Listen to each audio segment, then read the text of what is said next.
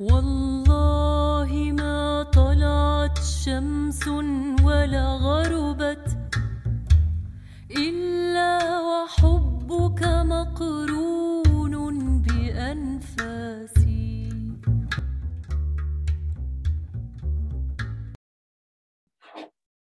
Bonsoir à toutes et à tous. Salam alaikum. J'espère que vous portez bien. Voilà, écoutez, alors nous sommes encore dans le mois béni euh, de Rabi al-Awwal, donc le mois du Maulid.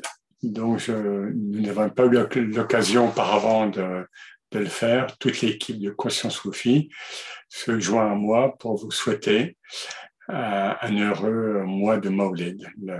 L'événement même est passé, mais comme ça se passe dans certains pays musulmans, nous on a vécu ça à Damas notamment, on, on fête le Maulid durant tout le mois de Rabi al-Awwal pour honorer le prophète et sa présence. Voilà, donc euh, en ce mot béni, Conscience Soufi se fait humblement l'hôte euh, d'un chrétien amoureux de l'islam, Louis Massignon, qui est mort en 1962. Louis Massignon euh, a été surnommé lors d'une entrevue qu'il a eue avec le pape Pie XI, il était surnommé le catholique musulman. Et euh, euh, notre intervenant ce soir va nous le montrer, il est un grand témoin et acteur du XXe siècle. Sa vie offre une amplitude exceptionnelle et en fait l'un des plus fascinants savants français du siècle dernier. Alors il était pas tour à tour, il était en même temps, bien souvent, hein, euh, écrivain, aventurier, militaire, sociologue, islamologue, historien, linguiste, professeur au Collège de France.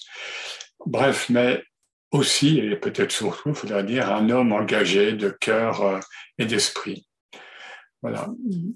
Cet islamologue catholique a joué un rôle de premier plan en faveur d'une meilleure reconnaissance de l'islam et en particulier du soufisme. Alors, euh, ça, ça nous sera dit et sans doute redit par notre intervenant. En 1922, il a déposé sa thèse monumentale sur le halaj dont nous avons déjà parlé lors d'interventions précédentes. Un halaj qui est exécuté en 922 et donc il, a déposé sa, thèse un, un, un millénaire après. Et nous, nous sommes en 2022, donc nous, nous, nous fêtons, je dirais à la fois, nous célébrons à la fois ce départ de Hallage de ce monde, le dépôt de la thèse de Massignon et les 60 ans de, du décès de Massignon, qui est mort euh, fin octobre, 31 octobre, je crois, euh, 1962. Alors, vous avez peut-être vu que Caution Soufi lui rend hommage ce mois-ci à travers la diffusion de nombreux documents visuels euh, et, des, podcasts que vous trouvez sur notre site et sur YouTube. Et bien sûr, nous le rendons hommage par la présente conférence. Et euh, ce soir, nous remercions chaleureusement Manuel Pénicaud d'avoir accepté l'invitation de Conscience Soufi, lui qui, par sa recherche, s'inscrit également de la continuité de cette attitude féconde de réceptivité à, l'autre. Donc, Manuel Pénicaud, vous êtes anthropologue au CNRS et membre de l'Institut d'ethnologie méditerranéenne européenne comparative, l'IDEMEC, Aix-en-Provence. Vos travaux interrogent la question de l'hospitalité, des interactions entre altérités, altérités religieuses en Europe et en Méditerranée, notamment dans certains sanctuaires. Votre dernier ouvrage est une biographie renouvelée de l'islamologue français, donc Louis Massignon, donc intitulé Louis Massignon, le catholique musulman, qui est paru chez Bayard en 2020. Euh, et ce livre a été récompensé par la mention spéciale du prix de l'œuvre d'Orient 2021 et par le prix Lyotet euh, 2021. Vous avez euh, écrit également d'autres ouvrages tels que Lieux saints partagés, le réveil des sept dormants, un pèlerinage islamo-chrétien en Bretagne, coexistence, etc. Et vous êtes aussi l'un des commissaires de l'exposition internationale Lieux saints partagés, Marseille, Paris, Tunis, New York, Thessalonique, Istanbul, euh, Ankara. Enfin, notons votre contribution au site internet dédié à Louis Massignon. Euh, donc là, de manière ou d'une autre, on vous donnera le lien. Euh, ceci qui est d'une grande richesse pour les chercheurs et aussi pour le grand public. Voilà, chers auditeurs de Conscience Soufie, nous vous invitons à, poser vos questions, à, écouter bien sûr, mais en même temps, juste après, à la fin de l'intervention, poser vos questions auxquelles nous tenterons de répondre à l'issue de cette conférence et nous vous souhaitons une belle écoute avec Manuel Pénicaud, auquel je cède la parole. Et merci encore. Alors, merci beaucoup, mesdames et messieurs. Je te remercie, Eric, ainsi que toute l'équipe de Conscience Soufie pour cette invitation. Dans le cadre dont tu as parlé de ce cycle d'hommage à, euh, à Louis Massignon. Donc, je vais aujourd'hui vous présenter ce soir surtout les grandes lignes de, ce dernier, de mon dernier ouvrage, qui est une biographie du coup de ce personnage étonnant et détonnant à bien des égards, connu comme savant euh, et professeur au Collège de France, mais aussi, et ce sera aussi le, le, cœur de mon propos, comme mystique chrétien amoureux de l'islam. Alors, je, partage mon écran parce que j'ai une communication euh, basée sur des visuels voilà, que vous allez découvrir désormais. Donc, je tiens d'ailleurs à, continuer en disant quelques mots euh, de ce cycle passionnant euh, que vous avez peut-être suivi depuis plusieurs semaines, en plusieurs volets que vous voyez ici rassemblés. Et si vous ne l'avez pas suivi, je ne peux que vous inviter à plonger dans ces remarquables archives à la fois visuelles et, sonores aussi, qui sont conservées à l'INA donc, vous avez fait un beau travail de, compilation, j'allais dire, et, on y entend d'ailleurs, pour ceux qui ne la connaissent pas, la voix, mais aussi le timbre euh, de la voix de, Louis Massignon, qui, est très euh, particulière. Donc, comme Eric euh, l'a dit, je le répète rapidement, mais 2022 est une année, entre guillemets, si vous me permettez, massignonienne. D'abord, comme Eric l'a dit, ce sont les 60 ans de sa mort, puisqu'il est mort le 31 octobre 62 ce sera dans quelques jours, les 60 ans, mais c'est aussi, je le répète, les 100 ans de la thèse de Massignon que vous voyez ici à gauche, euh, martyr mystique de l'islam, euh, qu'il appelle aussi la passion de Halaj, que vous avez en haut de la, couverture à gauche, dont le titre pose déjà question, euh, puisqu'il il annonce euh, l'analogie tracée par Massignon entre ce saint musulman du Xe siècle et la passion de Jésus, puisque c'est le terme consacré pour les chrétiens de parler de passion de Jésus. Ce sont aussi donc les 1100 ans du supplice de Hallaj, représenté dans une miniature qui pixelise un petit peu, je m'en excuse, donc au centre. Euh, et ensuite, il y a aussi une résonance plus indirecte avec la canonisation de Charles de Foucault en mai dernier, qui a été euh, son mentor spirituel puisqu'il lui avait proposé d'ailleurs dès 1909 de le rejoindre au désert. J'y reviendrai. Donc par où commencer euh, Peut-être par continuer pour me présenter et dire que je ne suis ni islamologue, d'ailleurs d'abord je ne suis pas musulman, mais ni islamologue ni théoricien de l'islamologie.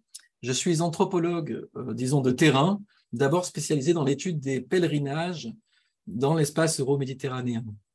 Et alors personnellement, pour euh, que vous me situiez un peu, après avoir personnellement étudié des pèlerinages confrériques au Maroc, j'ai consacré ma thèse de doctorat à euh, ce pèlerinage islamo-chrétien dit des sept dormants que Massignon avait inventé dans les années 50. Et là, le savant euh, se révélait dans ce travail étant comme un entrepreneur de l'interreligieux. Alors c'est pour vous dire que depuis euh, de, nombreuses années euh, que Louis Massignon m'accompagne et, que vice-versa, euh, je l'accompagne, si je puis dire, pour, avec un peu d'humour. Et lorsque j'ai soutenu cette thèse donc, de doctorat en 2012, en 2010 même, donc c'était il y a 12 ans, j'avoue que je me sentais vraiment incapable de cerner ou d'embrasser, si vous voulez, la, vie de ce personnage qui s'étale voilà, sur une, surface vraiment très large, bien au-delà des sciences humaines d'ailleurs. Alors l'idée a fait son chemin et j'ai approfondi l'angle d'approche biographique que je revendique en tant qu'universitaire hein, comme une méthode d'approche, une méthode d'analyse en m'intéressant vraiment à, l'intériorité du personnage, à sa mystique personnelle, mais aussi à ses tiraillements et à ses contradictions, ses contradictions même internes. Donc un jour, j'ai eu l'occasion de présenter euh, un projet de biographie aux éditions Bayard qui ont accepté et donc le livre euh, est paru euh, dernièrement, ou en tout cas il y a déjà quelques, ça fait déjà deux ans. Le voici pour ceux qui vous reconnaîtrez d'ailleurs la couverture, elle est aussi à l'écran, qui est tirée du cycle, enfin dont le cycle est tiré.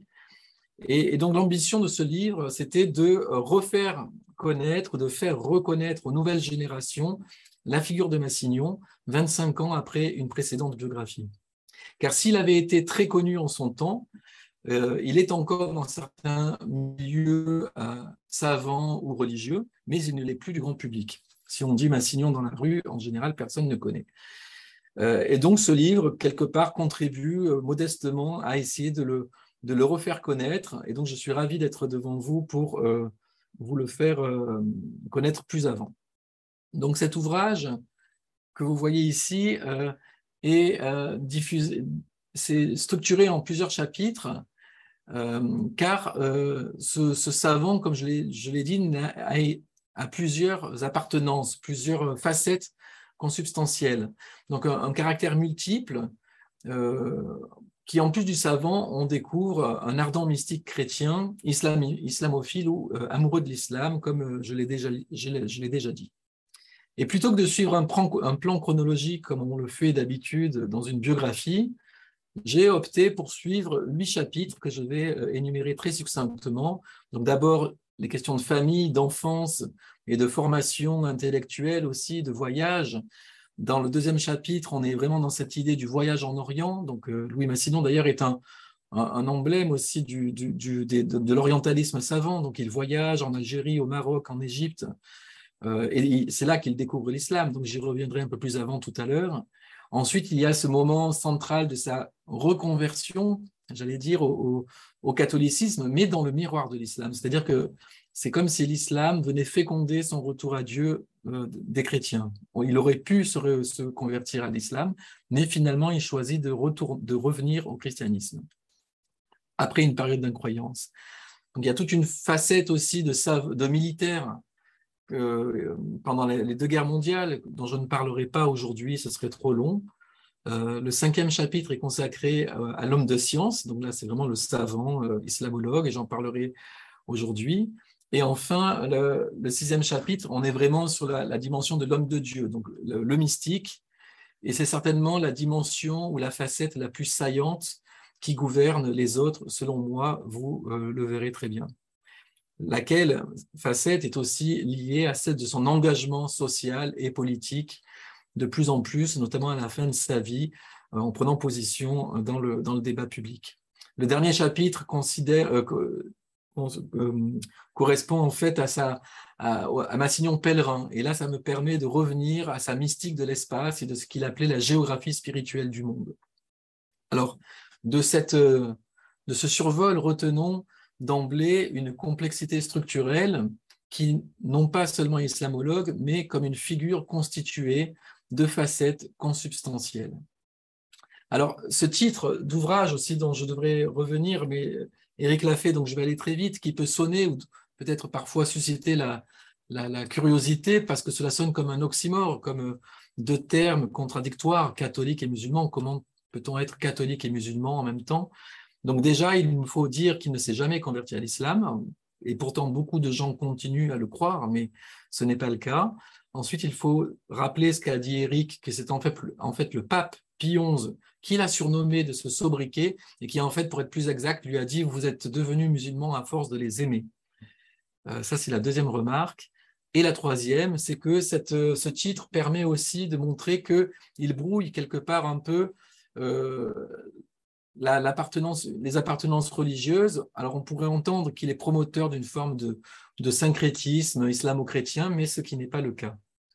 Et donc je finis par dire que c'est l'éditeur qui a, choisi ce titre que j'avais suggéré parmi d'autres. Et ça, c'est souvent la prérogative des éditeurs. Comme vous devez le savoir, c'est euh, comme pour les films d'ailleurs, c'est souvent les producteurs qui décident des titres et non pas euh, les auteurs. Alors sur la forme, et j'en finis sur la présentation de, l'ouvrage, euh, qui permet de, connaître Massignon de près, j'allais dire, c'était un peu cet enjeu. J'ai aussi opté pour mettre en valeur toute une série d'objets et d'images personnelles, inédits, de Louis Massignon qui permettent de l'incarner visuellement. Donc, l'ouvrage est jalonné de photographies, d'objets, euh, d'iconographie religieuse, de dessins aussi, et aussi d'œuvres, par exemple, de son père, euh, de son père qui était artiste et qui accompagne quelque part la trajectoire de ce jeune voyageur du début du XXe siècle. Donc ça, c'était quelque chose à laquelle je tenais. Et d'ailleurs, je remercie la famille euh, Massignon pour le prêt de ces objets et de ces images. Alors, aujourd'hui, je vais exposer rapidement les grandes lignes, hein, parce que ce serait très long, mais sinon les grandes lignes euh, principales de, ces, de cette courbe de vie. Donc, c'est une expression d'ailleurs qu'il emprunte à l'âge en parlant de courbe de vie. Et dans un deuxième temps, je, parlerai un peu plus de, de, du, savant, de l'homme de science, de comment il découvre l'islam, de comment il le décrit, comment il le comprend, quelle méthode d'approche il a en tant que... Et c'est une méthode tout à fait intéressante parce qu'elle est indissociable aussi de sa propre mystique personnelle. Et dans un troisième temps, j'aborderai un peu l'ouverture, une question de la question de l'hospitalité abrahamique qui remonte à Abraham, qui était donc une autre figure euh, cruciale euh, chez Massillon, qui d'ailleurs, s'il a consacré le début de sa vie vraiment à l'âge, à partir des années 30, il va vraiment être habité par aussi toute la question euh, abrahamique.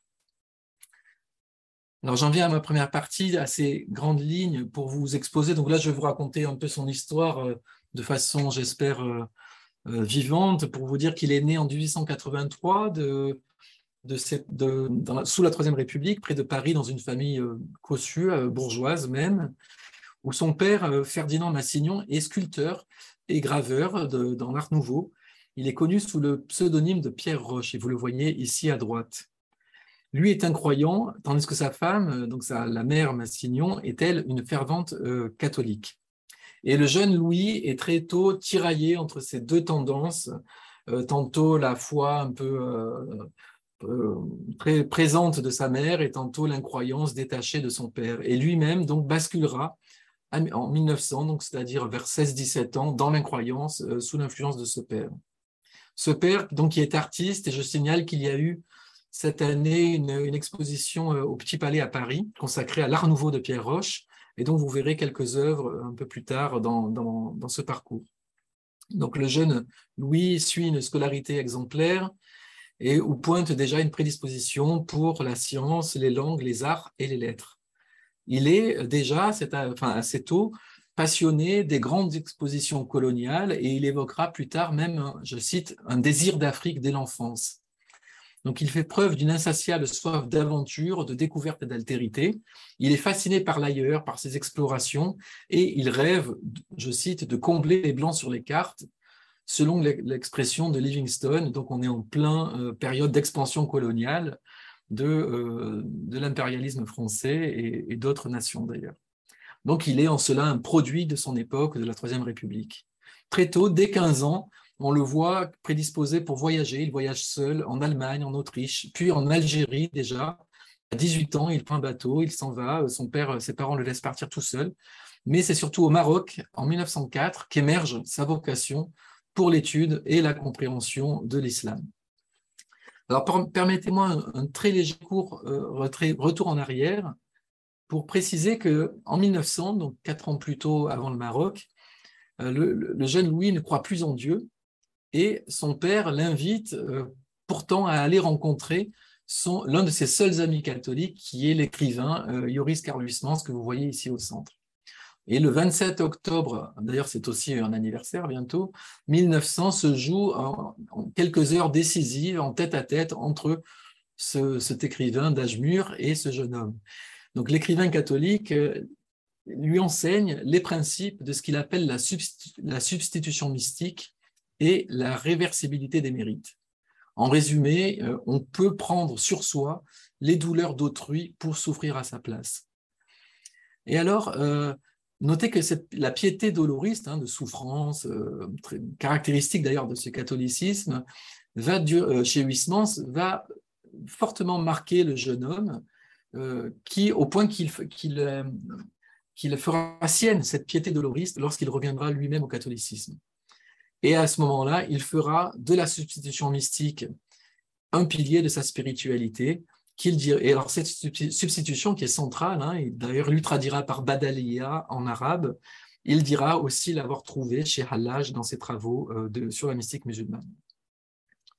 Alors je, reviens au Maroc dont je parlais. Euh, le jeune Massignon est diplômé d'histoire supérieure en Sorbonne sur un sujet sur le Maroc, le Maroc au temps de Léon l'Africain, donc de son vrai nom Hassan El-Wazan, ce grand voyageur musulman capturé euh, par des corsaires et, puis passé au service du pape au XVIe siècle. Et donc Massignon dresse un tableau, une description du Maroc à partir de, des ouvrages, de l'ouvrage euh, majeur de, de Léon l'Africain.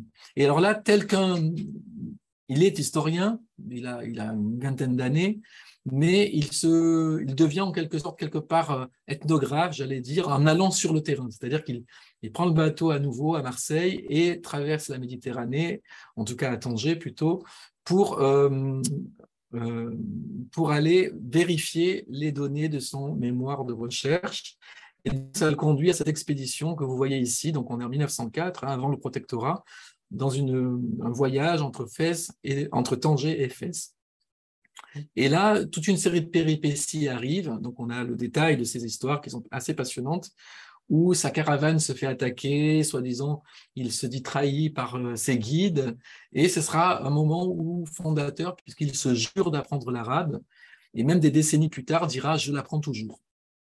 Donc, l'année suivante, en 1905, le voilà diplômé d'arabe euh, à l'école des langues orientales et il deviendra, ce que vous savez peut-être, l'un des euh, plus grands arabisants euh, français, en tout cas reconnu comme tel euh, au XXe siècle.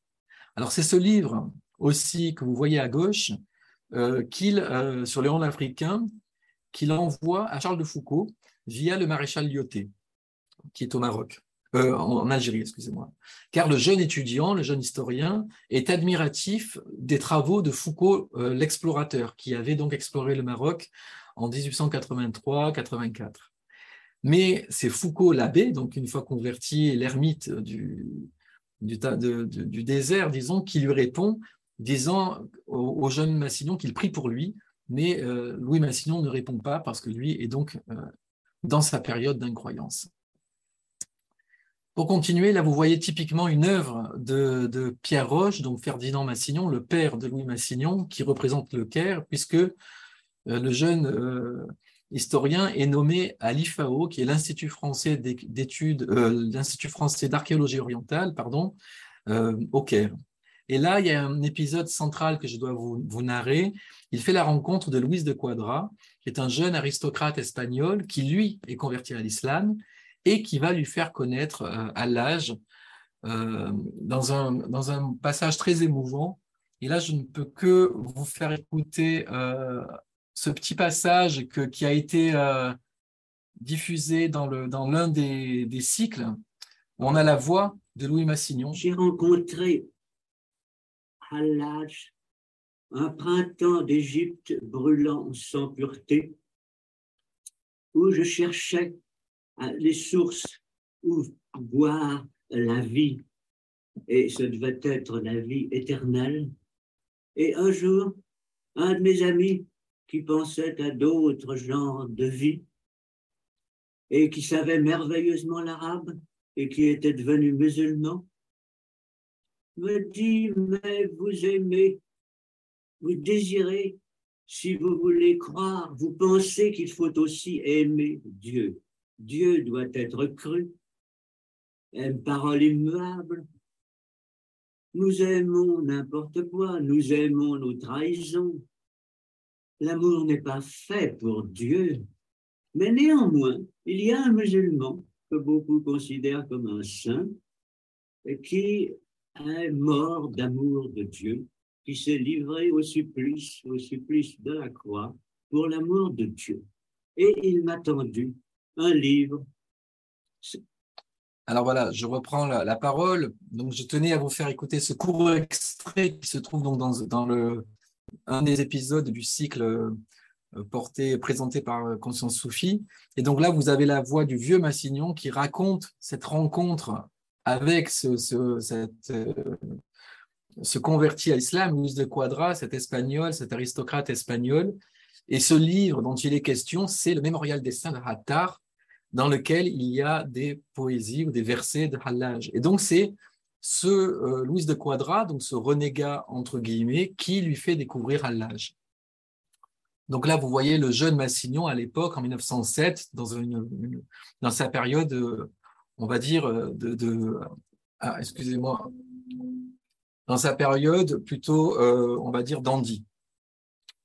Euh, et là, il faut aussi ne plus euh, taire que ce jeune Louis Massignon, avec cette, euh, ce Louis de Quadra, vivent tous les deux une, passion amoureuse, une homosexualité de jeunesse qui n'est plus du tout tabou, en tout cas de, parler aujourd'hui, et qui va même jouer un rôle assez déterminant dans le processus de conversion de Louis Massignon.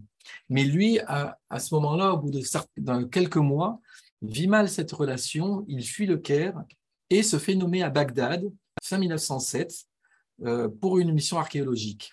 Et c'est aussi l'occasion pour lui de commencer à travailler, à étudier euh, la figure d'un halage en qui il décèle un potentiel sujet de thèse. Alors, fait notoire, le jeune Massignon délaisse le milieu consulaire et décide de s'installer dans un quartier musulman euh, chez deux notables, les cousins Aloussi, dont vous voyez l'un d'eux ici en photo, qui l'aident même dans ses études à l'AGN, même s'ils ne sont pas portés sur le soufisme, ils ne sont pas eux-mêmes euh, affiliés à une tarika ou au soufisme, mais en tout cas, il l'aide et lui fait l'expérience de l'hospitalité musulmane. J'y reviendrai car c'est central.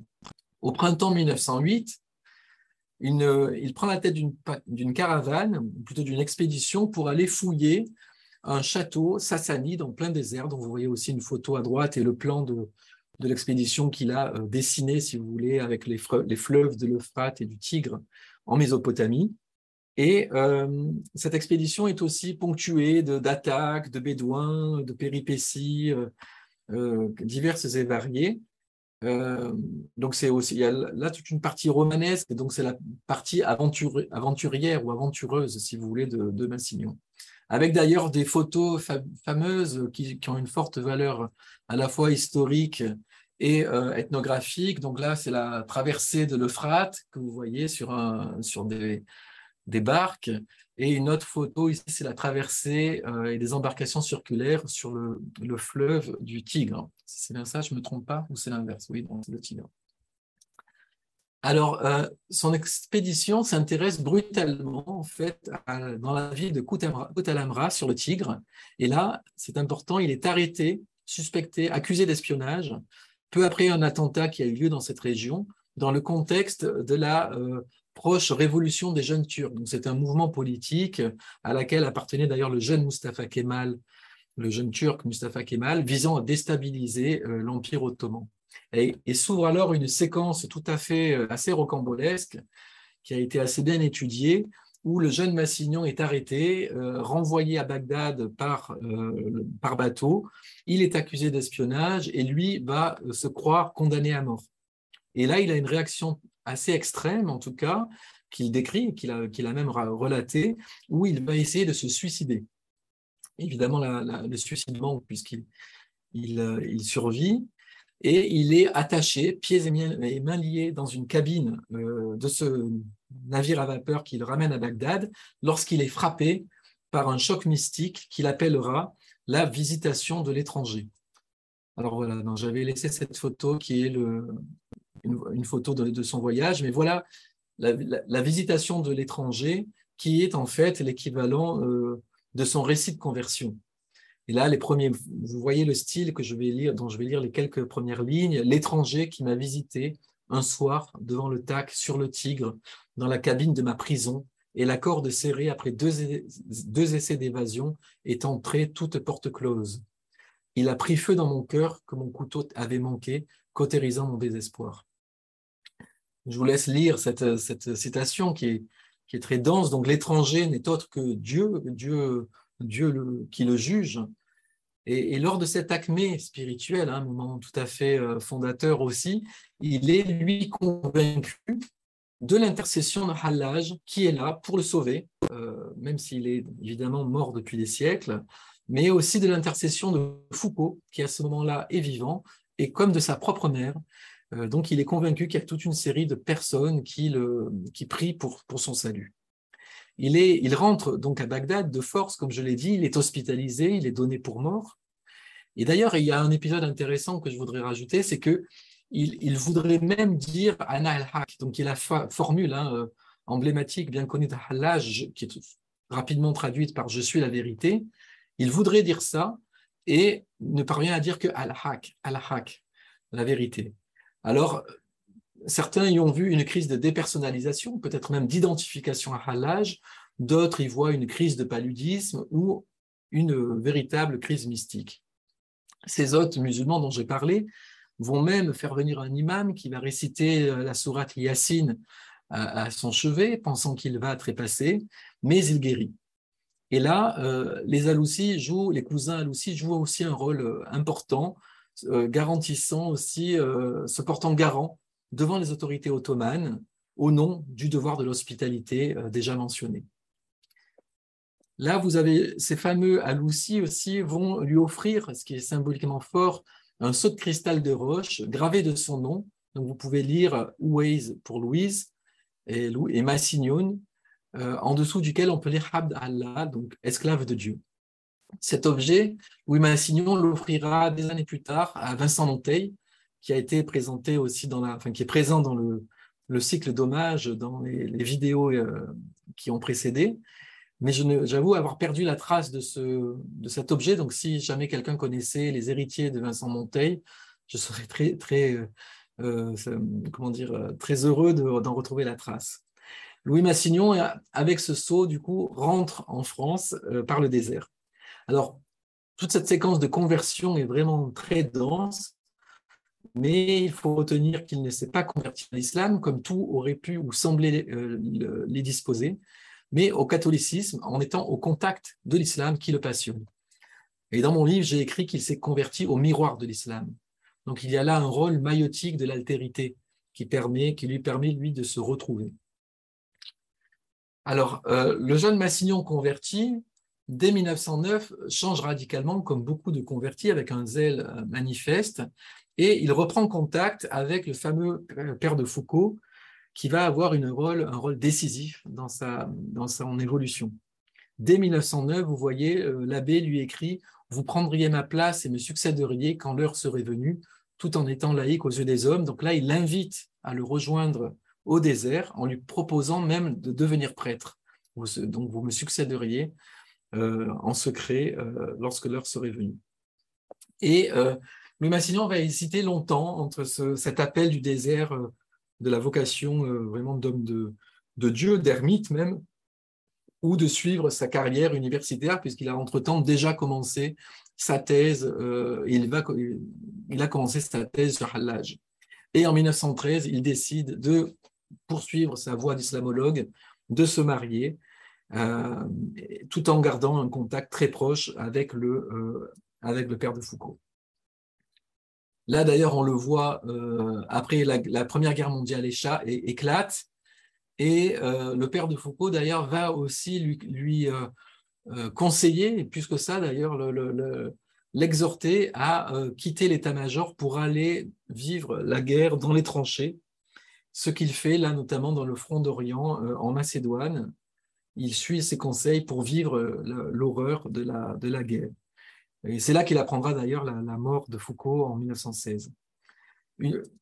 Il bascule après dans un autre univers, puisqu'on le voit euh, sur le, pour le coup au Moyen-Orient, il devient l'adjoint, euh, l'un des adjoints du, français François-Georges Picot, donc qui est chargé de la mise en œuvre des, des fameux accords Sykes-Picot, vous savez, qui va partager l'Empire ottoman. Et Louis Massignon, là on le voit à gauche, euh, il est ici. Il entre, là c'est la fameuse entrée des, Alliés dans Jérusalem. Et là vous avez le commandant Laurence, le fameux et célèbre Laurence d'Arabie, euh, que vous avez ici. Donc ils sont à la fois euh, collègues et rivaux dans un épisode qui, est, qui est assez connu. Et donc Louis Massignon devient après-guerre l'un des experts de la politique musulmane de la France il est souvent missionné par le Quai d'Orsay. Par exemple, sur la condition des Druzes en Syrie ou euh, au Maroc par le maréchal Lyoté. Donc il joue, retenez, un, un rôle diplomatique important.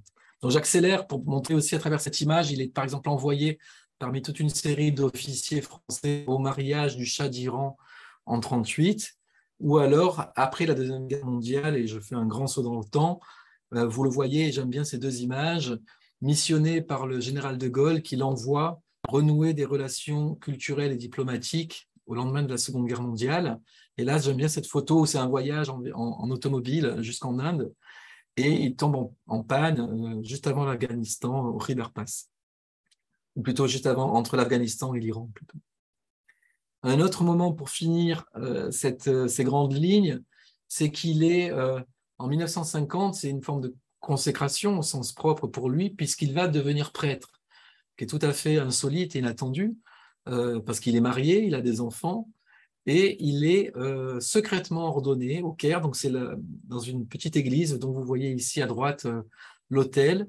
Il passe dans le rite melkite de langue arabe, donc c'est une branche de l'Église catholique d'Orient, où euh, les hommes mariés peuvent entrer dans la prêtrise. Entrer dans la prêtrise. Et c'est un rite de langue arabe, ce qui est tout à fait euh, central pour Massignon. Donc, quelque part, là, il, accomplit son vœu de départ que lui proposait euh, Foucault au début de sa vie. Et là, cette dernière affiche permet aussi de montrer toute la facette, hein, je vais très vite, de l'acteur de l'engagement social aussi de Louis Massignon, qui, après-guerre, va devenir de plus en plus militant pour la non-violence et ce qu'il appelait la paix dans la justice. Euh, il s'engage dans la société civile, fonde des comités, par exemple le comité France-Maghreb avec François Mauriac. À droite, vous voyez une lettre dédicacée du sultan du Maroc, Mohamed V, qui lui dit euh, au, professeur Massignon euh, qui a su s'imprégner plus que quiconque de l'âme musulmane et de la culture arabe, etc., et prouver aussi, si j'arrive à lire, que islam et chrétienté peuvent s'unir pour le bien de toute l'humanité. Donc il a des relations de, ce type avec le, le et l'image de l'image de gauche est intéressante. Donc c'est un autre comité qui préside où il y a toute une série de prisonniers politiques hein, euh, en 1954, dont Bourguiba qui est l'un des noms les plus connus ou Messali Hajj. Et donc Massignon écrit la date de libération dès que euh, ces prisonniers sont libérés. Donc il, il œuvre dans ce, en ce sens-là pour lui, et ça c'est important dans sa vocation, euh, sa ligne de conduite consiste à faire coïncider, selon son expression, son vœu intime, donc euh, sa vocation euh, intime et personnelle et privée, voire sacrée, et sa vie publique, c'est-à-dire même son ministère de professeur ou d'universitaire. Alors, j'avance et j'accélère. Dans ma deuxième partie, ah, j'avais mis ça, donc c'était aussi une photo là qui permettait aussi de terminer sur le, pèlerinage islamo-chrétien dont j'ai parlé, qui est dédié aux sept dormants, qui sont les, les gens de la caverne de la Sourate 18 et de ce pèlerinage qu'il a initié en Bretagne, dont je pourrais parler si cela vous intéresse euh, plus tard. Alors, la suite, c'est euh, plutôt centré sur sa dimension de, savant que je qualifie de polymathe, c'est-à-dire quelqu'un qui est détenteur d'un savoir très élargi dans des domaines relativement variés. Et donc, parce qu'il ne s'est pas cantonné à l'étude du soufisme ou de l'islam, car il a travaillé sur le langage, l'art et l'esthétique, l'histoire des sciences, l'artisanat, les différents, euh, les corps de métier, l'architecture, la poésie, la littérature aussi. Très jeune, donc dès sa conversion, là c'est une photo connue que vous trouverez en ligne certainement de Louis Massignon, il, est, il a le privilège, il reçoit le privilège de porter la vie musulman euh, à l'université d'Al-Azhar où il suit des cours d'arabe. Et c'est un privilège d'ailleurs qu'avant lui, seul son maître euh, islamologue Ignace Goldziher avait, euh, avait reçu. Là, vous le voyez en 1913 en train de, de, lire, en tout cas de poser, même avec sa thèse et son travail sur l'âge dont j'ai parlé. Euh, donc la thèse est déjà presque prête en 1913, mais évidemment la Seconde Guerre mondiale éclate et donc il aura euh, ce moment de soutenance dont j'ai parlé ou dont Eric a parlé en 1922. Et ça, ça, il va devenir, c'est ça qu'il faut dire, l'un des pères de l'islamologie française et, qui a contribué à faire entrer l'étude du soufisme dans le champ euh, académique et universitaire à partir de ses travaux sur l'âge.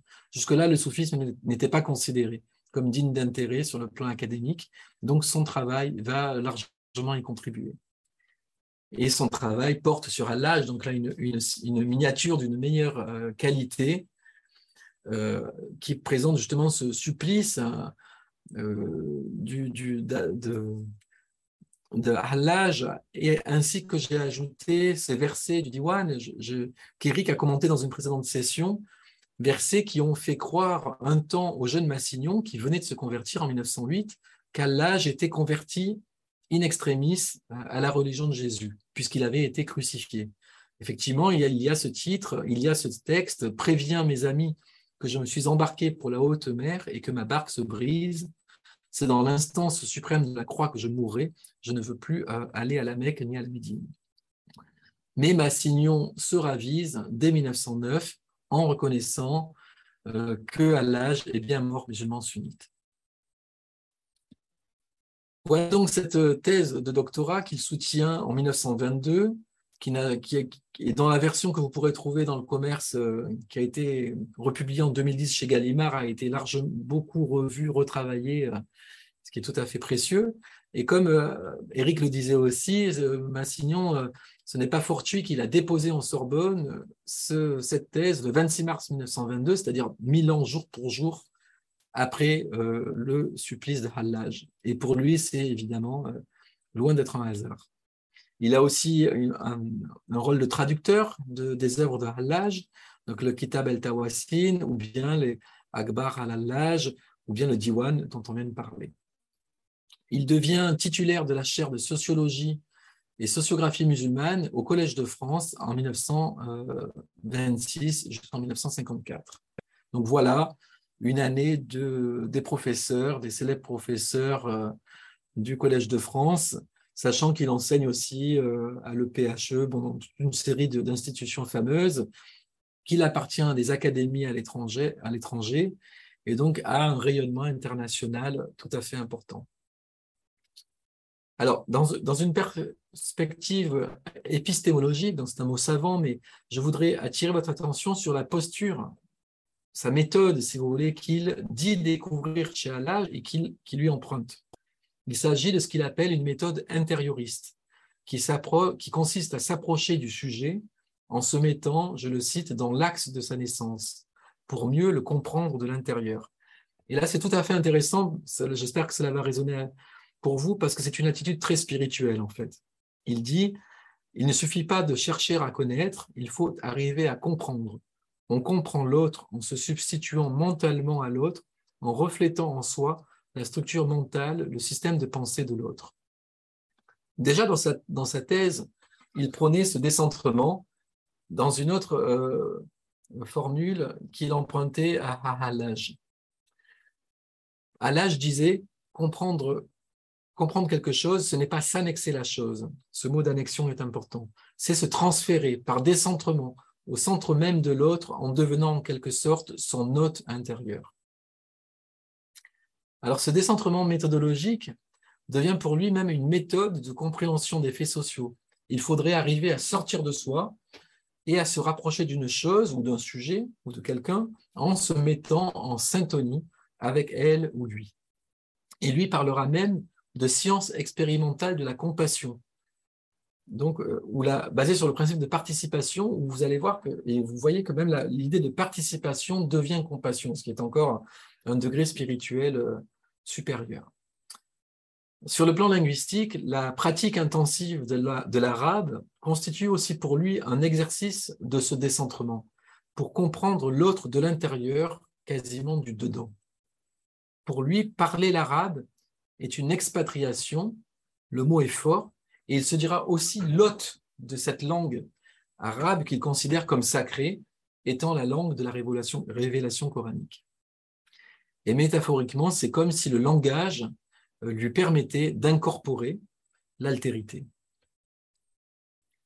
Là, à travers cette image dans son bureau euh, à Paris, je voulais souligner qu'il a été aussi un, pilier, ou en tout cas un passage obligé pour toute une génération d'islamologues qu'il a contribué à former, que ce soit Berck, euh, donc, Jacques Berck, Henri Corbin, Régis Blacher, Arnaldez, Germaine Tillon, Eva de Vitré-Meyerovitch, autant de noms que vous connaissez sans doute. beaucoup ont eu, euh, sont passés par Massignon, disons, par ses enseignements, ainsi que des intellectuels euh, arabo-musulmans comme Mohamed Harkoun, Taha Hussein, Mohamed Amidoullah, euh, Ibrahim Madkour et d'autres. Et là, la dernière image, c'est Louis Massignon qui fait partie de l'Académie de langue arabe du Caire. Il est en haut à droite à partir de 1934 et se réunira chaque année pour les travaux de cette académie prestigieuse. Ma dernière partie porte sur euh, ce que Massignon appelait, et j'aime cette formule, la religion de l'hôte. Expression profonde qui remonte à Abraham, qui convoque Abraham, qui fait aussi euh, écho à quelque chose, euh, à une autre expression que j'aime bien, qui est celle de la religion vécue, au sens où la religiosité peut parfois déborder du cadre dogmatique et institutionnalisé des, euh, des religions normées et normatives. Donc je vais parler de l'abrahamisme de Louis Massignon. Ici, vous voyez, il est précurseur de ce qu'on appelle aujourd'hui le dialogue interreligieux, ce qui n'existait pas de son temps, et il est justement considéré comme l'un des pères de l'abrahamisme qui prône la réconciliation des enfants d'Abraham dans un horizon eschatologique commun, c'est-à-dire pour préparer quelque part la réconciliation à la fin des temps. Son projet, lui, qui est islamophile, vise à réintégrer les enfants d'Ismaël, donc la branche plutôt de, l'islam, qui aurait été exclue, selon lui, par les juifs et les chrétiens de la filiation euh, d'Abraham. Et là, il déploie toute une théorie, une rhétorique, excusez-moi, de l'exclusion, à la fois des musulmans, des parias, des hors-la-loi, qui est tout à fait euh, fascinante, mais je ne, je ne développe pas euh, aujourd'hui.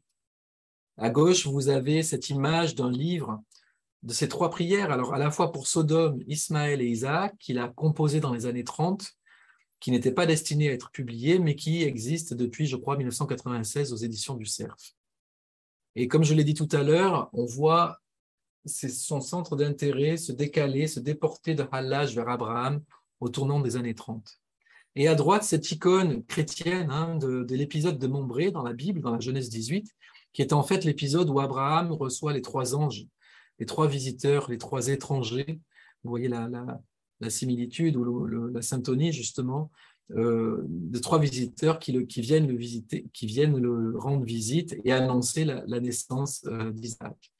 Et donc, c'est un épisode évidemment majeur ou important dans le Coran qui est relaté dans les sourates 11, 15 et 51. Et à partir de cet épisode de Mombré, de, de l'hospitalité d'Abraham que Massignon médite euh, quotidiennement, j'allais dire, il va euh, développer ce que j'appelle une mystique et une politique de l'hospitalité. Et là, c'est un thème central que j'étudie en profondeur et notamment qui peut se résumer de façon euh, succincte par cette euh, citation Pour comprendre l'autre, il ne faut pas se l'annexer, mais devenir son hôte.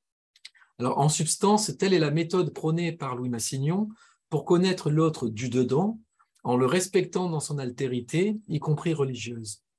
Devenir l'hôte, dans les deux sens du terme, hein, c'est à la fois celui qui reçoit et celui qui est reçu, serait le moyen le plus approprié et le plus juste, à l'opposé de l'annexion et cela résonne avec la citation de Hallage de l'annexion que j'ai citée plus haut, de l'annexion qui porte les stigmates de la colonisation, où l'autre devait devenir le même et se convertir. Ça, c'est moi qui le dis. Alors, cette, cette, hospitalité, on pourra y revenir dans la discussion, devient vraiment euh, de plus en plus importante chez lui, et il prend aussi publiquement position et politiquement position, notamment pour le, sort des réfugiés euh, palestiniens, surtout après 1948. Et là, vous le voyez d'ailleurs euh, à la sortie du, du haram ibrahimi de la, de la mosquée d'Abraham à Hébron. donc le, tombeau des patriarches, le caveau des patriarches et d'Abraham, puisque dès 47 et 48, Massignon a plaidé pour l'internationalisation de Jérusalem et même que le, siège de l'ONU ne, soit pas basé à New York, mais à Jérusalem. Il a vraiment pris euh, fait et cause pour la cause de, des Palestiniens, ce qui a causé beaucoup d'ailleurs de, problèmes au nom de l'hospitalité. Et là, vous avez ce type de citation qui dit La Terre sainte ne devrait pas être un objet de partage entre privilégiés, mais la tunique sans couture de la réconciliation mondiale, un lieu d'intime mélange entre tous. Le problème de l'hospitalité domine toute la question de la paix dans la justice. Tant que nous ne traiterons pas les personnes déplacées comme des hôtes de Dieu, nous ne trouverons pas de solution, et preuve en est qu'on n'en a toujours pas trouvé. Et là, on le voit donc aussi en 1949 visiter les camps de réfugiés chaque année. Euh, euh, et d'ailleurs, il, est, souvent, et ça c'est un sujet intéressant à observer, accusé d'être euh, antisémite alors qu'il est clairement antisioniste, mais c'est un engagement politique qui lui a souvent été reproché. Donc j'espère qu'il me reste un petit peu de temps. Est-ce que je peux savoir euh, le temps qu'il me reste ou si je voudrais dire quelques minutes de plus? Oui, oui, il vous reste quelques minutes. Ok. Mais quelques minutes combien? Une dizaine, euh, je disais. Une dizaine de Une dizaine, d'accord. Donc je vais aller très vite sur cette idée de substitution qui était un peu le deuxième pilier euh, pour moi dans ma lecture de Massignon, l'hospitalité et la substitution qui euh, s'incarne euh, et prend forme. Alors là, d'ailleurs, on le voit aussi, vous voyez euh, Massillon à Jérusalem, derrière le dôme du, du rocher sur l'esplanade des mosquées. Là, j'ai mis cette image, ça serait... là, l'image pixelise un peu, excusez-moi, mais je voulais dire quelques mots sur un sujet complexe, quitte à le développer plus tard, c'est la Badalia. C'est un groupe de prière que Massignon a développé à partir des années 30 euh, d'un groupe de chrétiens d'Orient, de langue arabe d'ailleurs, qui vont prier pour le salut des musulmans. Non pas pour leur conversion, mais c'est ça la nouveauté, puisque jusque-là, dans les milieux chrétiens, même islamophiles, il pouvait y avoir toujours cette idée de convertir l'autre. Et lui va développer cette, ce groupe de prière secret, euh, hérité d'ailleurs de Huysmans, dont j'ai parlé au départ, hein, avec cette substitution mystique, et il va, euh, cette, fondation, cette fondation ou ce groupe va se réunir et prier euh, régulièrement, notamment pendant le ramadan, mais aussi pour les fêtes religieuses juives. Donc vous voyez une ouverture abrahamique manifeste. Euh, avec des groupes qui vont se créer tantôt au Caire, à Jérusalem, à Paris, même à Aix-en-Provence, près de chez moi, où les séances commencent d'ailleurs par des lectures de la Fatiha, ce qui est tout à fait intéressant aussi. Aujourd'hui, c'est fréquent que des groupes de chrétiens, euh, moi je travaille sur ces choses-là, lisent la Fatiha en, situation d'hôte, justement, de musulmans qui pourraient être présents. Et là, c'est le cas, mais donc c'était le cas dès les années 40, ce qui est tout à fait euh, avant-gardiste, je pense, aujourd'hui. Et d'ailleurs, Louis Massignon demande aux chrétiens présents de se tourner vers Jérusalem en disant que c'est leur Qibla à eux, en faisant l'analogie avec la Qibla musulmane. J'accélère pour peut-être donner simplement quelques images rapides de ce pèlerinage islamo-chrétien dont j'ai parlé. Donc voilà les sept dormants que vous connaissez par la sourate 18, euh, qui sont euh, les compagnons de la caverne, que ce chien qu'on appelle Kitmir dans la tradition euh, veille, il veille sur eux en tout cas pendant leur sommeil. Et Louis Massignon en 54 va donc instaurer il dit dans cette citation, euh, islamisant, frappé de l'importance de la multiplicité des lieux saints dédiés en islam aux sept dormants, j'ai travaillé à faire ranimer leur culte pour une réconciliation, sacralisée entre chrétienté et islam. Et là, on le voit euh, d'ailleurs des musulmans qui vont venir en Bretagne, dans un pèlerinage qui, est au départ catholique, dédié aux sept dormants. Louis Massignon va ajouter une participation musulmane en invitant des euh, Algériens, notamment de régions parisiennes, à venir participer au rituel euh, au nom des sept dormants. Et là, vous avez une partie de la prière de Je vous salue Marie, de l'Ave Maria, qui est, euh, qui est portée parmi les, parmi les, excusez-moi, parmi les, les pèlerins. Là, vous le voyez, Louis Massignon, encore une fois, il est en train de lire la Fatiha devant la chapelle des sept dormants, ce qui est quand même tout à fait aussi euh, intéressant comme rituel. Et celui-ci, c'est quelques années plus tard aussi, dans, dans, ce pèlerinage dont je, dont je viens de parler. Et là, peut-être le moment fort aussi, en 1961, il invite le cher, le célèbre cher Amadou Ampateba, qui est de passage en France, à venir à ce pèlerinage en juillet 1961 et à réciter le passage de la sourate 18 relatif aux sept dormants, aux gens de la caverne. Et depuis 1961, c'est devenu le rituel euh, de, disons, rituel islamo-chrétien où chrétiens musulmans se rassemblent et, euh, entre guillemets, pris ensemble, si vous me passez l'expression.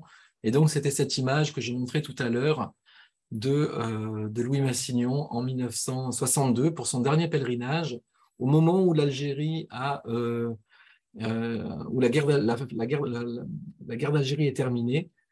Et je devrais aussi ajouter que ce pèlerinage, Louis Massignon l'avait créé, disait-il, pour une paix sereine en Algérie. Donc cela participait, outre la dimension spirituelle et eschatologique et abrahamique, une intention était aussi pacifique, de, prôner la paix et euh, quelque part de préparer la décolonisation parce que la, situation était devenue insupportable euh, outre, outre rive de la Méditerranée. Et là, vraiment, du coup, ce, pèlerinage est intéressant. Donc, c'est sur ce phénomène que j'ai passé ma thèse, que j'ai soutenu ma thèse, et je pourrais vous en parler plus longuement si cela vous intéresse. Pour conclure rapidement sur euh, cet exposé qui est par, euh, définition incomplet, euh, j'espère vous avoir donné envie d'en savoir plus. Et vous l'aurez compris, donc je, n'ai pas livré d'exégèse théologique ou islamologique, puisque ce n'est pas mon, cœur de métier, ce n'est pas ma, ma vocation personnelle, je ne suis pas islamologue, mais j'ai essayé à travers car de caractériser ou de donner à voir, à comprendre, peut-être de l'intérieur aussi, à la façon euh, de Massignon, comment certains carrefours ou certains choix euh, jalonnent cette courbe de vie. Par exemple, J'aurais pu développer comment les années de jeunesse, et notamment cette rencontre de Hallaj à travers ce personnage d'aristocrate espagnol converti à l'islam, a eu un, un, moment, un rôle très important aussi dans la, dans la construction personnelle euh, de, Louis Massignon. Euh, ensuite, on pourrait aussi, évidemment, euh, ce que certains font très bien, faire une, exégèse ou une islamologie critique de l'islamologie de Louis Massignon. Et si vous êtes intéressé par ça, je salue et je signale les travaux d'une collègue, Florence Olivry du Mérier, qui a soutenu une thèse en 2019 avec euh, Pierre Laurie, que certains connaissent peut-être, sur justement un point de vue critique sur l'islamologie euh, de Louis Massignon. Et je crois que cette thèse va être publiée. Elle est en train, Florence est en train de la, de la préparer, donc ça pourrait être un, jour une intervenante aussi, euh, où là, elle va plutôt critiquer la, la, les fondements de l'islamologie, de puisque l'un des critiques peut-être qu'on pourrait dire de Louis Massignon, ça je peux le faire tout seul, c'est que euh, il a aussi compris de l'intérieur le soufisme et l'islam, mais aussi à l'aune de sa propre euh, de sa propre subjectivité, ce qui est logique en soi. Mais comme lui était éminemment catholique, quelque part, il a tendance à parfois avoir une, une lecture orientée ou christiano-centrée de l'islam. Et ça, c'est quelque chose d'important à, à, reconnaître. C'est comme si son islamophilie euh, personnelle était irriguée par son amour chrétien et mystique de l'islam. Par exemple, comme je l'ai dit au départ, il avait voulu voir en Hallaj en 1908 un saint crypto-chrétien ou euh, mort chrétien sur la croix parce que crucifié, même s'il s'en est, s'est ravisé après coup. Mais en 1934, lorsqu'il voit le pape Pie XI dont on a parlé, il, il, aime, il, aurait, il aurait aimé, ce qui est quand même euh, sidérant, il aurait aimé euh, instruire un procès en canonisation de Hallaj par l'Église catholique. Alors là, c'est quelque chose de totalement osé, euh, évidemment qui n'a pas pu et qui ne se fera jamais, mais c'est pour dire sa, sa, vision qui est particulière. Et malgré cette critique que je viens de faire, ce, ce regard ethnocentré, je crois qu'on doit lui reconnaître d'avoir ouvert la voie à, cette méthode particulièrement innovante en son temps et toujours aujourd'hui qui est stimulante de, de cette méthode intérioriste.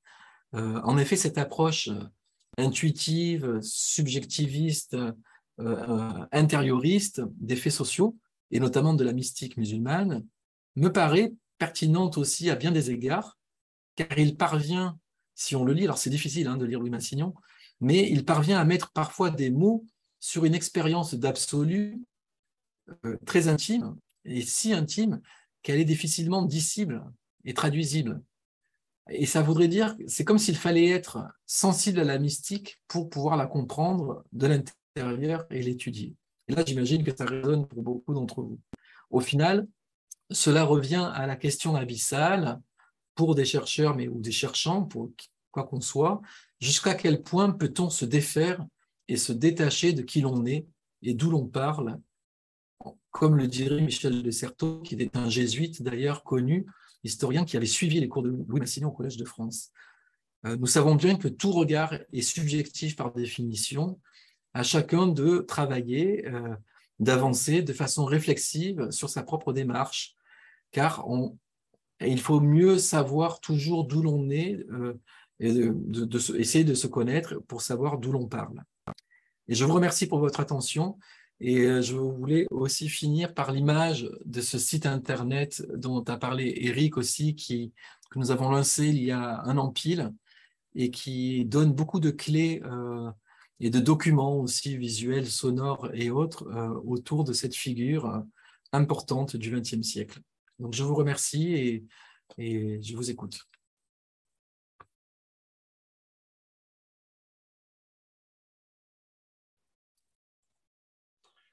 Merci beaucoup pour cet exposé à la fois riche et euh, précis. Euh, quelques questions sont posées sur l'héritage de Louis Massignon aujourd'hui, euh, que ce soit d'un point de vue scientifique, parce que vous avez mis en avant le fait qu'il a quand même été à l'origine de méthodes de travail qui lui étaient quand même particulières et qui tranchaient quand même considérablement avec celles qu'utilisaient les grands orientalistes avant lui. Donc cette méthode de travail a-t-elle euh, eu euh, des conséquences sur les générations qui l'ont suivi? Euh, Premièrement. Deuxièmement, son héritage d'un point de vue spirituel, puisqu'il a lui-même initié un certain nombre de mouvements dont vous nous avez fait part, notamment à propos de la Badélia et du pèlerinage des sept dormants. Qu'en est-il aujourd'hui? Cet héritage est-il toujours vivant et actif? Merci. Ok.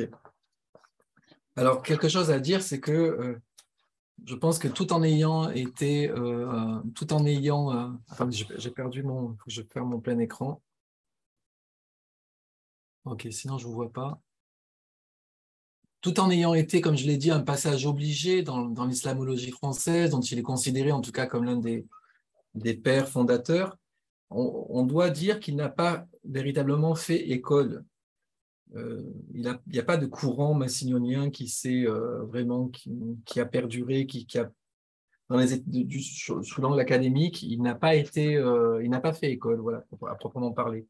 Donc il est resté un peu une figure tutélaire, mais en même temps aussi controversée, parce que justement sa propre foi venait peut-être parfois brouiller, en tout cas certaines de ses de ces, euh, de ces messages.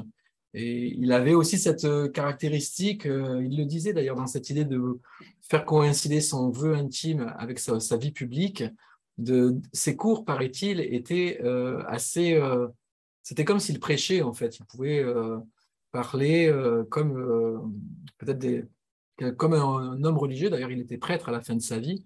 Donc, il pouvait croiser les registres, en fait. Et ça, c'est quelque chose aussi qui, qui lui était propre, qui n'a pas forcément, euh, évidemment, été retenu dans le, dans le monde académique. Donc, ce serait peut-être un point à, le, à, mettre à son, euh, comment dire, un point négatif, entre guillemets, qu'il n'a pas. Euh, mais en même temps, il a indéniablement marqué des figures importantes comme Germaine Tillon, Jacques Berck, comme je l'ai dit aussi, Eva de Vitré-Meyerovitch, qui, elle, c'est tout, tout, à fait intéressant en travaillant sur Rumi. Donc, ce n'est pas avec Massignon qu'elle a fait sa thèse, mais il était dans son entourage, on va dire, Et elle, c'est tout à fait intéressant d'ailleurs qu'elle se soit convertie à l'islam au contact de, Louis Massignon, comme Vincent Monteil d'ailleurs, euh, qui est un islamologue aussi dont on a parlé ou que j'ai cité tout à l'heure, qui s'est converti à l'islam euh, au, euh, au, contact de Louis Massignon. donc voilà pour quelques éléments de réponse. Euh, sur le plan académique, justement, ce, travail que j'entreprends, mais je ne suis pas le seul, nous sommes nombreux à travailler sur lui, c'est aussi une façon peut-être de le réhabiliter ou de faire reconnaître une partie de son œuvre qui est restée un peu euh, enfouie, si vous voulez, dans ce, dans ce 20e siècle. Donc, les jeunes générations d'étudiants ne connaissent pas véritablement Massignon. Par contre, en creusant, ils se rendront compte que tous les auteurs qu'ils utilisent euh, remontent à lui. Euh, après, il aussi, il faudrait aussi pour être critique, euh, dire qu'il a été aussi assez, euh, comment dire, contesté, en tout cas critiqué, tout en étant reconnu ou il n'a pas été complètement accablé par la critique postcoloniale d'Edouard Saïd, qui lui consacre aussi de nombreuses pages. Donc là, ça pourrait intéresser aussi des lecteurs d'aller voir le, le, les pages de Edouard Saïd qui dans ce livre ou ce, cet euh, ouvrage à charge hein, contre les orientalistes euh, s'attaque à, l'invention de l'Orient par les Occidentaux hein, dans, le processus colonial. Donc là aussi, il y a des critiques qui sont, euh, qui sont en partie justifiées, mais pas, pas toutes, selon moi en tout cas. Et sur le plan spirituel, pour moi, m'attarder, effectivement, là, l'héritage, il est plutôt patent ou visible du côté chrétien, et moins du côté musulman. Euh, et il y a donc ces deux, éléments, ces deux actions, ces deux œuvres spirituelles euh, importantes chez lui, qui sont la Badalia, donc c'est ce groupe dont j'ai parlé, qui, qui a préparé en fait un peu l'ouverture aussi islamo-chrétienne du Concile de Vatican II, donc qui a, qui a une importance importante. D'ailleurs, le pape Paul VI va, était membre de la Badalia, ce qui est quand même, quand même euh, important à signaler. Et donc la Badalia, elle a pas vraiment survécu à Louis Massignon, mais il y a eu des reprises. Et par exemple, si vous étiez, euh, si vous le connaissez ou connaissiez, parce qu'il est certainement euh, disparu aujourd'hui, mais il y a ce jésuite italien Paolo Dall'Olio, sur lequel je travaille aussi beaucoup, qui, que j'ai connu d'ailleurs sur la tombe, figurez-vous, de Massignon, qui était aussi un, prêtre euh, catholique qui se disait amoureux de l'islam, croyant en Jésus et amoureux de l'islam. C'est un livre qu'il a écrit qu'il a failli d'ailleurs se faire euh, excommunier de l'Église pour dire ça, puisqu'il parlait même de l'Église de l'islam, et lui allait jusqu'à revendiquer une double appartenance, de pouvoir être à la fois chrétien et musulman. Ce qui peut paraître aussi euh, très euh, dit comme ça, ça peut, ça peut choquer, je, l'entends, mais c'était quelqu'un de très savant aussi et de très mystique d'ailleurs. Donc Paolo Dall'Olio était typiquement là un héritier de Massignon, et donc, ses, ses, disciples, ou plutôt les, confrères de Paolo Dall'Olio, qui a été certainement euh, éliminé par Daesh en Syrie euh, dans les années 2010, euh, ses confrères, qui sont quelques-uns, euh, continuent de porter cette parole d'hospitalité abrahamique. Donc on, là, il y a vraiment une filiation. Donc là, il y a au contraire une école, si vous voulez, du côté euh, catholique qui, se déploie. Et d'ailleurs, avec euh, du côté romain, disons dans le catholicisme romain, cette communauté qui est très petite a quand même l'oreille du pape, au sens du pape François, qui est sensible à toutes ces questions, sachant que lui-même est jésuite. Et il y a d'autres, il y a aussi un autre groupe qui existe que, que je commence un peu à connaître, qui est aux États-Unis, qui a aussi euh, développé des réunions de la Badalia depuis un, une vingtaine d'années et, récemment, je sais qu'un groupe de la Badalia a ouvert en Pologne, donc à l'initiative d'un jeune prêtre qui, qui, vient de soutenir une thèse et qui se, lance aussi dans ce, sillage. Donc là, on voit qu'il y a des, continuités. Et la deuxième œuvre spirituelle, c'est le pèlerinage des sept dormants en Bretagne, qui, quoi qu'on en pense, parce qu'il n'est pas euh, euh, peut-être ce que chacun voudrait y voir, mais cela fait bientôt 70 ans qu'il existe et euh, donc a euh, une vi vitalité euh, tout à fait assez exemplaire, en tout cas importante à, à, reconnaître, à étudier déjà, puisque c'est mon cas. Et donc là, chaque année, vous avez une participation renouvelée de musulmans, de chrétiens, de soufis d'ailleurs qui commencent à venir. Pendant longtemps, ils ne venaient pas. Donc, je sais que les scouts musulmans sont venus il y a quelques années. Et donc, à chaque fois, cette année, il y avait aussi les organisateurs du festival de, d'ailleurs, qui va commencer ces jours-ci à Fès, de culture soufie à Fès, qui, était présent. Donc, à chaque fois, il y a toute une, activité, disons, qui se renouvelle. Donc, c'est un endroit où la, la, mémoire de Louis Massignon, disons, est entretenue et cultivée.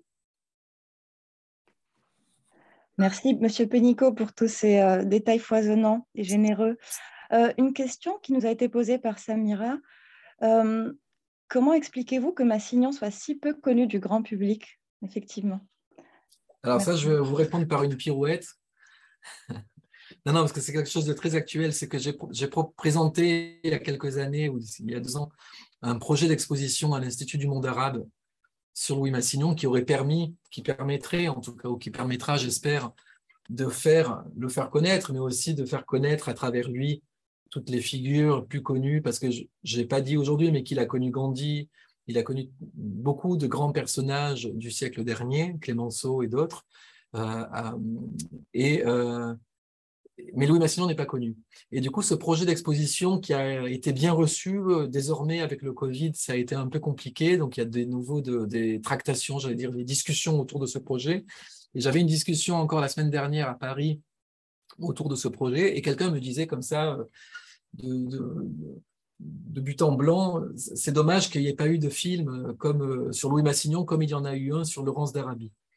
Et effectivement, quand on dit Laurence d'Arabie dans l'imaginaire euh, euh, même global, on pense à ce film de 1963, donc le fameux Laurence of Arabia, qui a fait connaître ce personnage à la suite des sept piliers de la sagesse que beaucoup connaissent.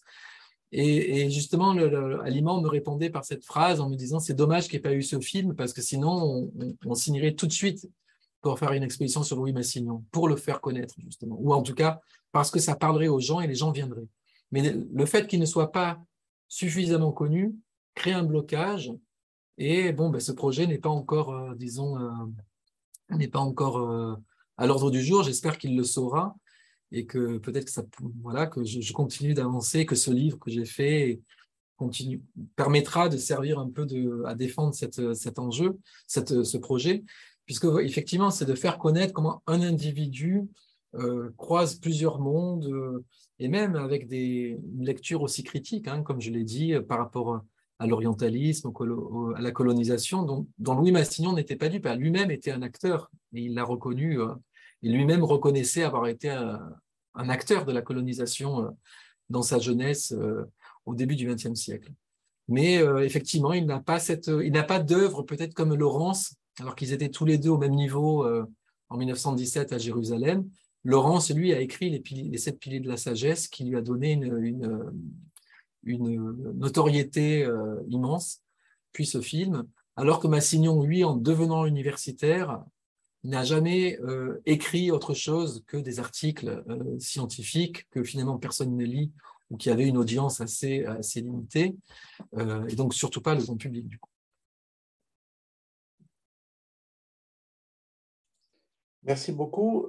Pour revenir un peu à la méthode scientifique de Louis Massignon, vous avez évoqué la notion de décentrement qui semble être au cœur de sa démarche, à savoir cette capacité à se mettre à la place de la personne dont on cherche à connaître les ressorts intimes euh, cette notion de décentrement vous semble-t-elle encore possible aujourd'hui dans les sciences humaines? Et je, pense que oui. oui, oui, tout à fait, parce que je pense même qu'il était précurseur à ce moment-là de, disons, de quelque chose que, notamment d'ailleurs, toute la critique postcoloniale va critiquer, c'est toute cette approche euh, ethnocentrée, européocentrée, justement, de, cette incapacité est, réelle de beaucoup de savants de, de ne voir qu'à la lumière de leur propre euh, monde, j'allais dire. Et donc tout le travail, notamment des anthropologues dont je suis, c'est justement d'essayer toujours d'aller essayer de comprendre de l'intérieur. Mais c'est quelque chose aussi peut-être d'utopique, parce qu'on ne, peut jamais complètement se décentrer euh, totalement. En tout cas, ça c'est ma façon de répondre. Euh, mais je crois qu'il a, il y a aussi tout un courant, donc là, sans aller trop lointain, mais de façon trop profonde, mais en tout cas approfondie, dans les sciences humaines, il y a tout un mouvement qu'on appelle aussi subjectiviste, qui s'intéresse au processus de subjectivation. C'est un concept aussi hérité de la psychanalyse aujourd'hui. Donc, beaucoup de travaux portent sur les intériorités, euh, sur les, les, les, questions de sujet. Donc, on n'est plus dans les tentatives d'objectivation euh, qui ont régné pendant des décennies sur les sciences humaines. Cette idée d'étudier les faits sociaux comme des choses, vous savez, c'était la fameuse phrase de Durkheim, Émile Durkheim, hein, fondateur de la sociologie française, qui avec une approche très euh, clinique et froide hein, des faits sociaux comme des choses, y compris les humains. Et, là, au contraire, Massignon, c'est un peu le contre-pied. Et je crois qu'aujourd'hui, il y a vraiment beaucoup plus d'approches de ce type, beaucoup plus sensibles même. Les, approches sensibles sont, sont euh, un peu le vent en poupe, en tout cas. Et, et j'allais dire aussi, dernière pirouette, que j'ai essayé moi-même dans mon propre travail, et je continue encore, et je l'ai dit à la fin, d'essayer de comprendre l'œuvre et sinon la vie de Massignon en essayant aussi moi-même de faire preuve d'intériorisme. Ça veut dire d'essayer parfois de me mettre dans, d'essayer de se mettre à, la place, à la place de. Donc ça, c'est la logique de la substitution. Et euh, donc je pense que ça, c'est très, euh, c'est très euh, d'actualité. Je crois que ça le restera. Et, et, même dernière idée qui me vient, moi qui travaille sur les pèlerinages, donc ça m'arrive souvent d'aller dans des pèlerinages chrétiens, juifs, musulmans, et je fais souvent l'expérience de cette hospitalité aussi. Euh, comme Massignon l'avait faite. Et ça, ça va peut-être aussi parler à certains d'entre vous, mais quand on est reçu et de devenir l'hôte, c'est une méthode aussi de, d'introduction, d'intégration dans un groupe social, quel qu'il soit, alors dans une confrérie par exemple. donc je l'ai vécu déjà assez jeune, euh, il y a une vingtaine d'années, ça avait été décisif pour moi, et j'avoue que là c'est personnel, mais ça a compté dans ma façon aussi de, choisir ce métier, puisque j'ai eu l'impression moi-même d'éprouver cette, façon de, chercher avant même d'avoir lu Massignon.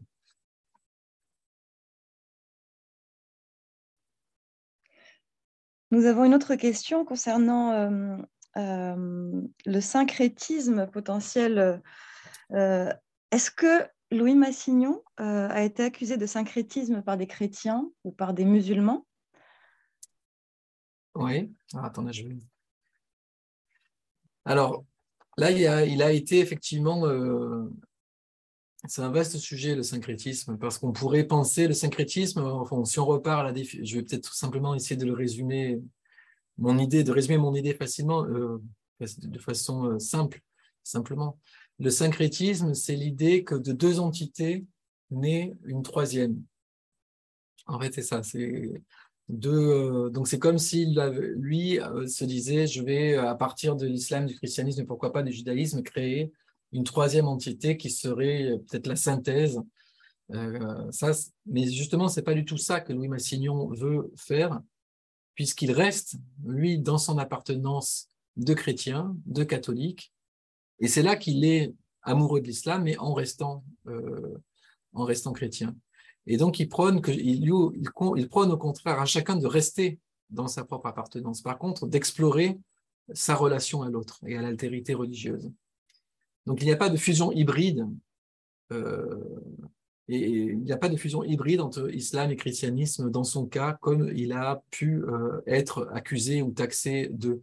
D'autres ont voulu voir en lui, alors c'était une critique, là c'est un mot que j'avais noté sans le dire, je sais qu'il avait été euh, accusé à la fois d'être euh, un savant excentrique, euh, et même le mot qu'on lui sortait dans les années 50, c'est d'être coranisant. donc, ça, c'était une, accusation, j'allais dire, qui, aujourd'hui peut-être ressortira, c'est un terme peut-être qui, ressortira dans le débat public, dans, toutes les polémiques, évidemment, qui, qui affleurent constamment, hein, encore ces derniers temps. Mais donc, il n'y a, pas, je pense, de tentative syncrétique dans la, posture de, Louis Massignon. Dans le cas de Paolo Dall'Olio, il faudrait euh, y réfléchir à deux fois parce que lui-même euh, vantait un certain syncrétisme, mais c'est un peu un autre sujet que, qui n'est pas, en fait, qui ne concerne pas directement Louis Massignon.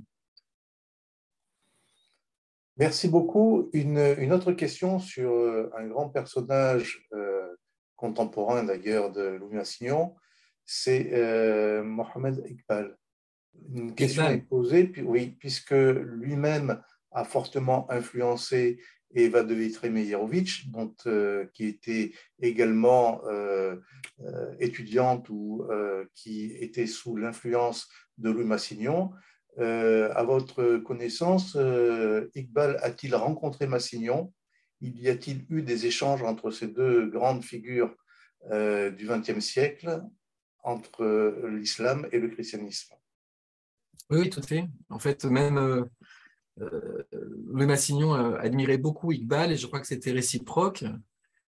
Et euh, ils se sont rencontrés. Je, connais au moins une, rencontre dans les années 30, euh, et peut-être avant même. Et je crois savoir que lors d'une rencontre, je ne, pourrais, je ne saurais pas dire l'année, je sais que Louis Massignon lui fait rencontrer Bergson.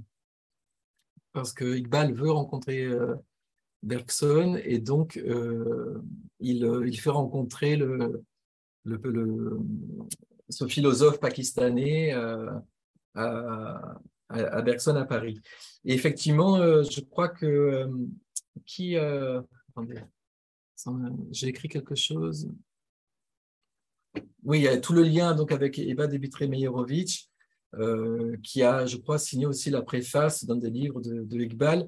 Mais là, du coup, moi, enfin, je suis moins spécialiste de Iqbal pour le coup, mais je voudrais signaler à celui ou celle qui a posé la question que sur le site de louismassignon.fr, il y a toute une galerie d'amis et de, de, figures, en fait. Alors, tantôt les figures qui ont contribué à former Massignon, tantôt ses amis, tantôt ses élèves, tantôt ses disciples. Et là, à chaque fois, il y a des fiches assez détaillées qui euh, focalisent sur la relation, euh, sur leur relation. Et donc, il y a une fiche, je pense que c'est Pierre Laurie qui l'a rédigée, sur la relation Iqbal-Massignon. Donc là, il y aura tous les détails de leur rencontre, mais je ne l'ai pas suffisamment en tête, euh, je ne la connais pas par cœur pour pouvoir en dire plus. Mais effectivement, les deux, sont, les deux penseurs ont, compté, il, y il y a une relation épistolaire aussi qui existe. Merci infiniment. Malheureusement, l'heure tourne assez rapidement. Euh, auriez-vous euh, peut-être euh, quelques mots que vous voudriez, avec lesquels vous voudriez terminer votre intervention? Ben, je, Déjà, merci pour l'invitation à nouveau. Merci Eric, merci à tous. Cela me fait plaisir parce que c'est un livre, je reviens au livre hein, qui, est là, que qui est sorti juste avant le, quelques jours avant le, fameux premier confinement. Donc, j'ai pas, beaucoup de choses étaient prévues pour le présenter en public, dans des librairies, dans des, euh, euh, festivals, des salons du livre, etc. Donc, tout a été annulé. Et finalement, comme chaque livre en efface d'autres, du coup, les années suivantes, ça a été. Donc, c'est rare en fait que je le présente désormais comme ça en public. Alors, par Zoom, c'est très bien parce que du coup, ça touche des gens de partout. Et le, mieux, enfin le mieux en tout cas, c'est différent de la rencontre physique. Mais je suis content d'avoir pu approfondir et j'espère seulement avoir semé la petite graine de la curiosité pour aller euh, visiter euh, ce site dont j'ai parlé ou certains écrits ou pourquoi pas la, thèse sur Hallage ou cette biographie surtout, parce qu'on on a beaucoup de choses à, apprendre et pour toutes les personnes qui sont intéressées dans le vis-à-vis euh, islam, christianisme, vécu en fait hein, de l'intérieur, mais non pas comme des blocs religieux euh, euh, normatifs, euh, institutionnalisés, etc., mais beaucoup plus par de l'intérieur, par un narrateur qui fait une, qui traverse un peu ce siècle et qui, je crois, voilà, fait l'expérience de, de, cette hospitalité dans les deux sens du terme et qui est un mot extrêmement heuristique, comment dire, extrêmement pertinent pour comprendre un peu le, la relation de l'altérité. Ça, moi, c'est vraiment tous mes travaux concernent un peu ces questions-là, notamment ceux euh, des, du rapport à l'autre religieux et comment on peut euh, évidemment euh, se côtoyer et même se rencontrer dans des, dans des sanctuaires de, tout en étant de religions différentes. Donc, le cas des sept dormants en est, en est un. il y a de nombreux cas aussi autour de la Vierge Marie, autour de la figure d'Abraham, d'Élie, de tous ces prophètes qui peuvent être aussi des lieux de rencontre et non pas de division. Donc je pense que ça reste quelque chose d'important à connaître aujourd'hui et à faire connaître surtout aux jeunes générations. Oui, tout à fait. Effectivement, le Massignon, ce, ce rapport-là est d'une actualité euh, déconcertante, euh, même si euh, d'un autre côté, il peut paraître très, très intimidant compte tenu de sa stature de savant quasiment universelle, son érudition immense, mais en même temps, ses positions qui parlent aujourd'hui comme elle parlait il y a, il y a 50 ans, tout à fait. Euh, je vais peut-être euh, rendre la parole à Eric euh, s'il veut conclure cette, cette, intervention. Merci encore. Merci. alors merci à Manuel, merci à Zéned et Jean-Philippe. Oui, alors quelques réactions rapides. Alors, en tant qu'islamologue, euh, nous avons échangé notamment avec Denis Grill. Je m'appelle une fois Denis Grill, que beaucoup connaissent. Il est intervenu au Conscience Soufi, grand islamologue, spécialiste du soufisme. Et je me rappelle, il, m'a parlé de Massignon, euh, de lui-même. Je pense qu'il devait de, il venait de défricher euh, peut-être des articles peu connus, parce que de fait, il a beaucoup écrit, et, pas que sur le soufisme, pas que sur Hallaj. Et, on, notait ensemble à quel point euh, quelqu'un comme Massignon, d'autres aussi au XXe siècle, ces grands orientalistes ou islamologues, tels que Henri Corbin, mort en 1978, donc 16 ans après Massignon, euh, ont été des pionniers. Hein, et à quel point ils ont défriché euh, le terrain pour nous.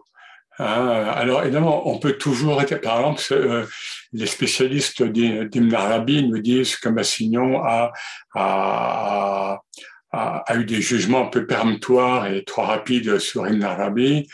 On peut dire aussi qu'Henri Corbin a, fait croire euh, par trop que la gnose et la, et la spiritualité étaient essentiellement chiites, euh, plus que sunnites, etc.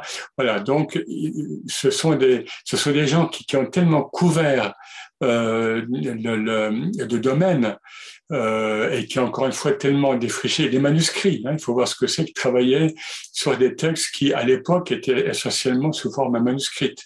Donc, un, travail de, de, chercheur, mais vraiment au sens où, euh, euh, on, le voit avec les voyages de Massignon. Hein, euh, et puis Corbin était beaucoup en Iran. Voilà, ils ont, exhumé, je dirais, des, des auteurs majeurs, notamment en spiritualité musulmane, tels que Hallaj, mais également d'autres d'autres choses. Alors, je me rappelle aussi juste une anecdote pour, le.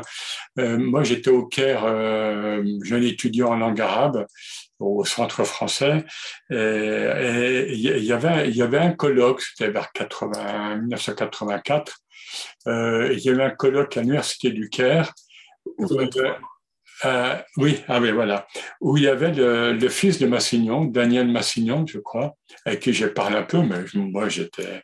Et j'avais parlé d'ailleurs avec l'ex-grand moufti euh, Saleh, le grand moufti euh, du Liban, quelqu'un d'une extrême ouverture et qui est assassiné euh, durant la guerre civile euh, au, au, Liban.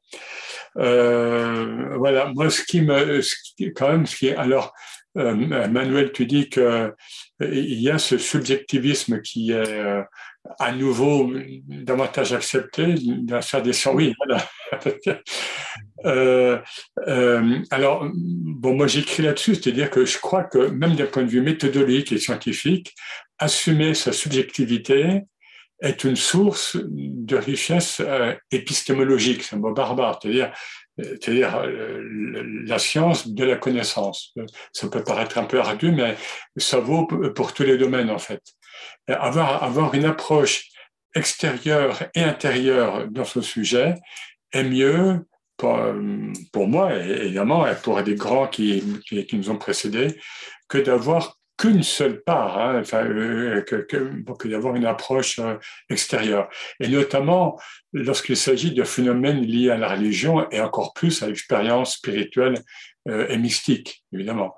Là, donc, je crois que l'audace de Massignon, parce qu'on le voit, il est très, très audacieux. On est quand même au contexte français laïque. Hein, euh, voilà, ce sont des gens qui, et avec ces prises de position, euh, je crois qu'il s'est couché un moment devant les devant les chars qui partaient, euh, les chars français qui mais qui partaient en Algérie, bon pour combattre la lutte contre l'indépendance algérienne. Voilà, donc et malheureusement, je pense que nous, avons peu de votre académique et universitaire en général, et pas uniquement en France actuellement, qui, qui, ont cette, euh, euh, cette audace, cette audace humaine, humaniste, au sens le plus large du terme, euh, eh bien de, de mener de front toutes ces, facettes euh, qui nous habitent et que souvent nous autres, soit euh, pour des causes professionnelles, pour des causes familiales, des causes, etc., eh bien nous cachons, hein, nous n'osons pas. Hein, enfin voilà, je parle vraiment de manière très très générale. Donc euh, encore merci euh, donc à Manuel. Euh, ton livre, maintenant je te tutoie, voilà, c'est un livre que j'ai beaucoup apprécié. J'avais lu d'autres choses sur Massignon, c'est pas pour euh, faire la publicité, mais c'est un livre, je crois, très, très équilibré et très complet à la fois. Euh, parce que vous savez, les grands personnages, alors, bon, Massignon, ça peut être les mères Belkader, ça peut être une Arabi ou bien des ben, très enfin oui, des, des grandes figures, Gandhi. Euh, finalement, on a souvent tendance à les tirer un peu, chacun a peu tendance à, tirer la couverture vers soi. Et là, je trouve que ton livre, précisément, présente ces facettes euh, donc du personnage, du personnage complet et donc complexe. Il faut voir que tous ces êtres-là, je pense notamment à l'Imer Abdelkader, hein, euh, ils sont complets parce qu'ils sont complexes. Merci encore. Et euh, donc, pour conclure, je vais annoncer donc la veillée spirituelle donc d'après-demain en ligne, donc à 21h. Donc Sébastien Ekelput et moi-même évoquerons la présence de prophètes euh, puisque nous sommes encore euh, dans le mois de sa naissance, puis nous aurons un moment de zikr et de samar. La prochaine conférence euh, donc aura lieu le 17 novembre à 20h, donc n'oubliez pas, c'est maintenant le, le, jeudi soir, le jeudi 17 novembre à 20h, où nous aurons le plaisir de recevoir Jean-Jacques Thibon, professeur à l'INALCO, donc l'Institut des langues orientales à Paris, qui nous présentera la sainteté cachée des Malamati. Voilà, enfin, sainteté là aussi très, très audacieuse, on peut dire, des Malamati. Merci à tous pour votre présence et à bientôt. Fiamanilla. Merci à tous et à toutes. Au revoir. Bonne soirée.